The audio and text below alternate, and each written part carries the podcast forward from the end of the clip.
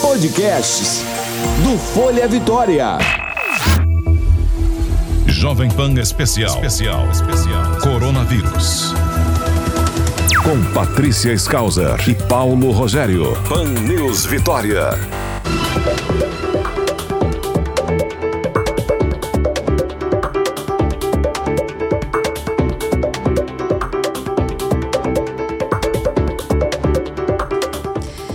Estamos de volta aqui no Pan News Vitória. Agora é hora do nosso quadro médico, né? Com a doutora Filomena Alencar, pediatra com formação em infectologia, também professora da UFES. Bom dia, doutora. Bom dia, Patrícia. Olá, doutora, bom dia. Bom dia, Paulo. Doutora, a gente sempre vem falando aqui, né, de pesquisadores aí em busca de uma vacina para o novo coronavírus, de um remédio para o novo coronavírus, mas tem, mas tem muitos pesquisadores também aí é, testando é, outras alternativas de teste para detecção é, da Covid-19, né? Um seria até com uhum. relação ao uso da saliva, né?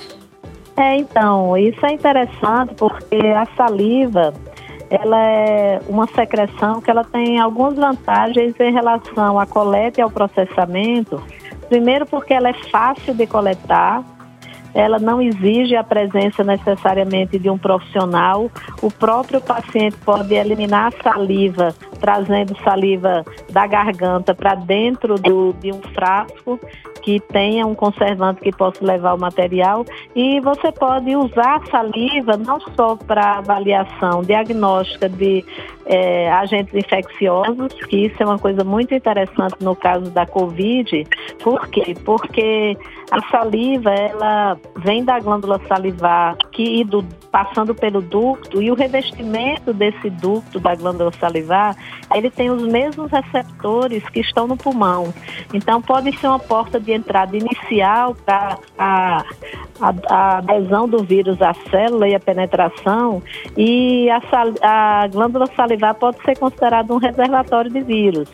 Então, isso é interessante porque já tem sido feito o uso da saliva para vários diagnósticos, não só a parte de é, detecção de vírus, de bactéria, mas também detecção de anticorpos e de substâncias que podem avaliar estado clínico de paciente. Então, a gente já vinha acompanhando há um certo tempo essa discussão das glândulas salivares, inclusive com uma coisa interessante que, que tem sido percebido nos pacientes com a Covid, é como se as pessoas tivessem é, inflamação da glândula salivar como se fosse uma cachumba.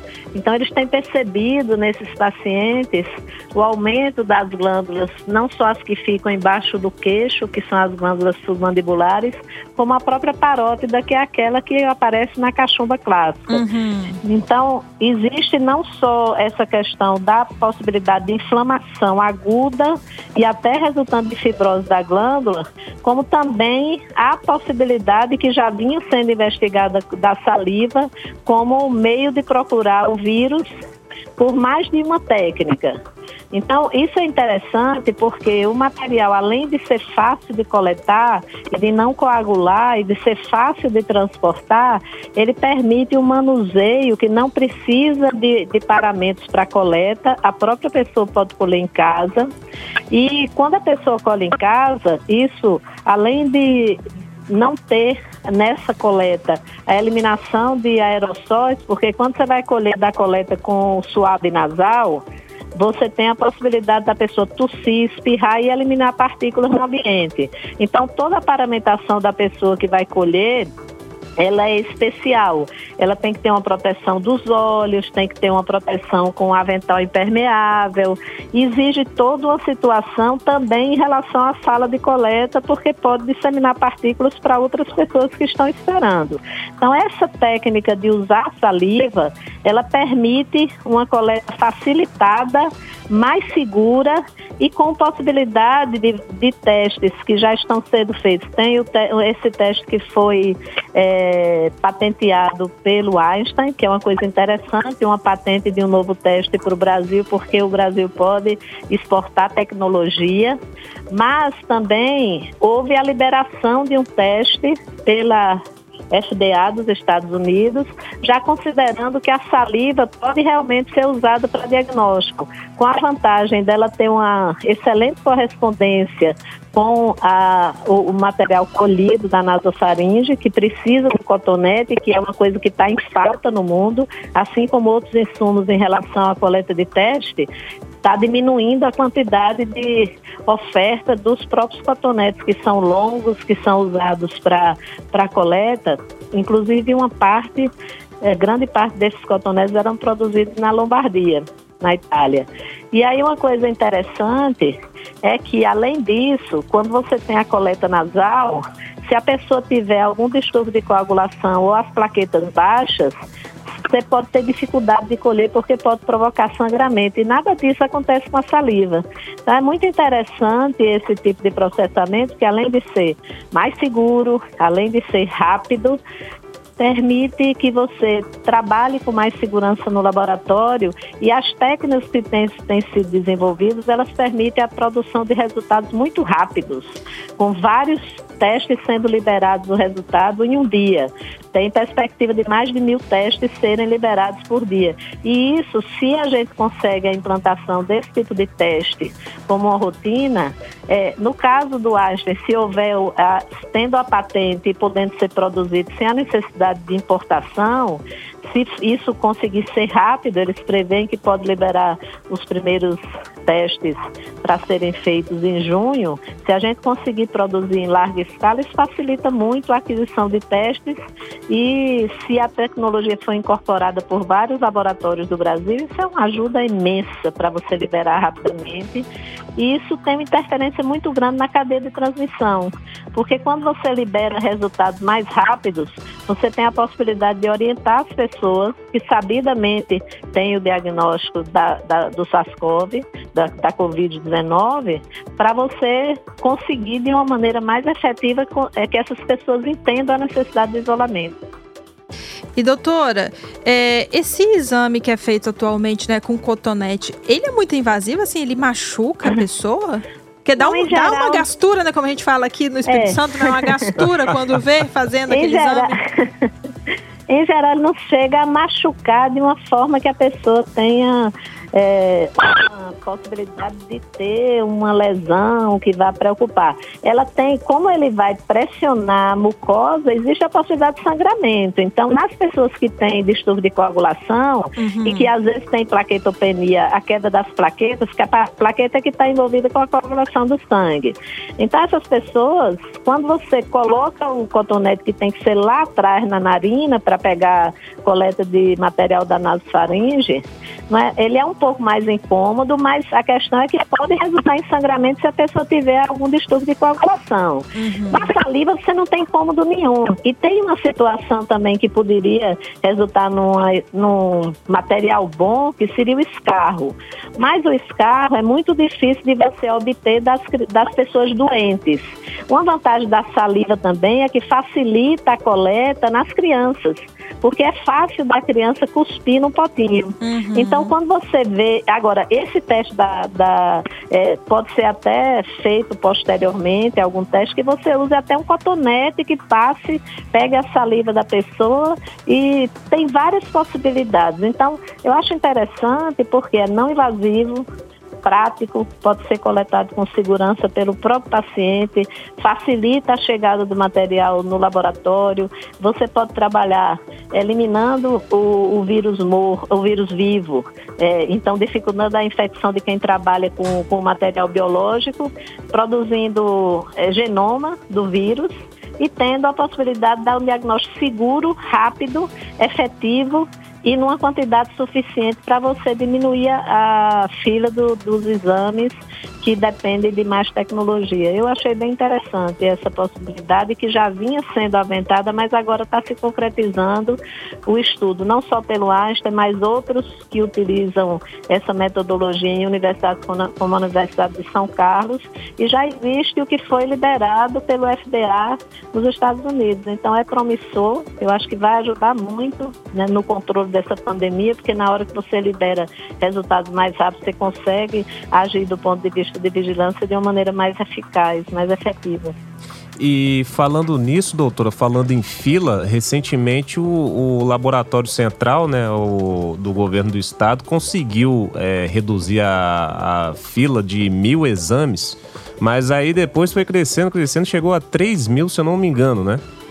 É, isso é uma coisa preocupante porque significa que várias pessoas não estão fazendo isolamento social e mesmo que haja um represamento relacionado à parte técnica, a gente sabe que tem problema relacionado às vezes à quebra de equipamento ou a insumos que são necessários aos testes que não chegam. Dificuldade é né, para a obtenção do kit. É, é preocupante da gente pensar assim que esse represamento também quando você tem a liberação e ainda tem teste parece que a gente perdeu contato, contato, com, a doutora, a doutora Filomena. Filomena eu não estou conseguindo ouvir ela nem no nosso retorno interno aqui. Mas o que, que a gente estava aproveitando para repercutir com a doutora Filomena? É o fato de que o laboratório central, justamente com a dificuldade da obtenção de kits, não que o governo não tenha dinheiro ou coisa parecida, é porque não está tendo insumo para atender, né, o material para poder atender a todos os estados aqui no Brasil. E a situação é complicada em todo o país. Aí, por conta disso, está se fazendo uma fila de exames represados, 3 mil deles que estão lá no Laboratório Central. E a doutora Filomena falando que é, isso daí é, deixa o cenário no combate à pandemia mais complicado, até porque, doutora Filomena, esses 3 mil exames é, que acabam se criando essa dificuldade para a realização deles, pode dar uma falsa sensação mais à frente de que nós estaríamos é, chegando a um pico novo é, da pandemia, poderia é. até dificultar também a análise de vocês especialistas para saber quanto que a situação vai se amenizar, né? É, mas é, isso realmente dá um impacto visual muito grande na curva, hum. mas também faz a gente pensar que quando você tem a liberação e você tem uma multiplicação muito rápida, porque a liberação desses resultados pode se referir a 10 dias atrás, mas quando você coloca um bairro, por exemplo, que é de periferia e tinha seis casos e passa a ter 20, isso chama a atenção que houve nesse momento do represamento a circulação dessas pessoas que muitas vezes eventualmente podem ter se infectado e ter feito o teste, ter dado o resultado, apesar de que a maioria das vezes esses testes se referem a pessoas internadas. Quando você pensa que tem, por exemplo, mesmo que não seja a pessoa que está esperando esteja em casa, mas é um comunicante, um contactante domiciliar de uma pessoa que está internada, que eventualmente está infectado também, enquanto a gente não tem o resultado, se não houver uma comunicação para que as pessoas entendam que a vigilância vai nessas casas quando recebe o resultado positivo ou quando tem a notificação de um caso, vai ser investigado. Mas se há uma demora e esses testes se referem a pessoas que podem estar circulando, isso realmente chama a atenção da gente que isso pode estar mostrando que a gente está numa fase de aceleração importante da curva, as pessoas não estão é, cuidando do isolamento social e isso, infelizmente, pode chegar a uma situação de colapso do sistema de saúde, tanto, tanto público quanto particular, e haver necessidade do fechamento total, no caso do lockdown, que vai ter restrições muito mais importantes em relação à circulação. Isso é muito importante também quando a gente considera que várias dessas comunidades onde houve o aumento do, dos casos com a notificação, com confirmação do exame, elas são em periferias onde há mais dificuldade das pessoas fazerem o isolamento social pelas próprias condições de vida e também da questão de higiene, e muitas vezes são comunidades onde falta água, onde as pessoas têm dificuldade para ter o, até o sabão, muito menos se a gente pensar a questão do, do álcool gel. Então é uma situação preocupante e que alerta para a gente da necessidade da gente entender que continua na mesma situação. A arma mais efetiva para combater a disseminação do vírus é o isolamento social, o uso de máscara e a higienização das mãos. E é preocupante a gente perceber que, por mais que a gente fale sobre esses dados e estimule as pessoas a entenderem que isso tem que ser uma, responsabilidade compartilhada, as pessoas continuam achando que a gente vai encontrar uma medicação que vai evoluir para uma situação que a gente não vai precisar do isolamento social. Isso é uma falácia. A gente precisa do isolamento social, precisa que isso seja feito de uma forma eficaz e a gente corre o risco risco de, em pouco tempo, a gente ter a necessidade de medidas mais duras, onde as pessoas vão ter restrição mais importante da circulação, com a possibilidade até de serem penalizadas se não mostrarem a necessidade de sair de casa. A gente não precisava chegar nessa situação se as pessoas se sentissem solidárias com a resolução do problema, porque ela não é só do governo, não é só da Secretaria de Saúde, não é só das autoridades médicas, é um problema de todos. A gente precisa contribuir para isso. Doutora, voltando lá ao teste, né, feito com uhum. saliva, uhum. esse teste ele também é capaz de detectar se a pessoa já teve o novo coronavírus, ela precisa estar passando ali pela doença para ele poder indicar positivo?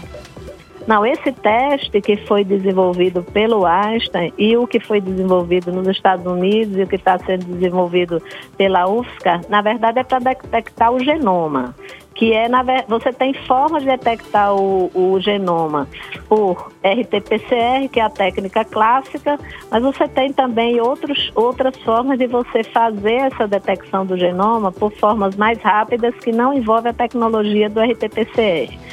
Mas existe também, não está liberado ainda, mas na saliva você pode também encontrar anticorpos. Então eu acredito que na velocidade que as coisas estão sendo desenvolvidas, esse teste rápido que a gente faz na ponta do dedo, eventualmente vai estar sendo liberado por alguma dessas é, universidades que estão fazendo pesquisa para também fazer a pesquisa do anticorpo na saliva. Mas esse teste do Einstein, tanto quanto o teste que foi liberado pelos Estados Unidos, é um teste molecular, é um teste relacionado ao genoma. Uhum. Doutora, muito obrigada pela sua participação aqui hoje conosco. Tenha um bom dia. Obrigada a vocês. Forte abraço até segunda, obrigada, doutora. Gente. Tchau, doutora. Um abraço, tchau, tchau. Jovem Pan. Informação é o melhor remédio contra o coronavírus. 90.5 Pan News Vitória.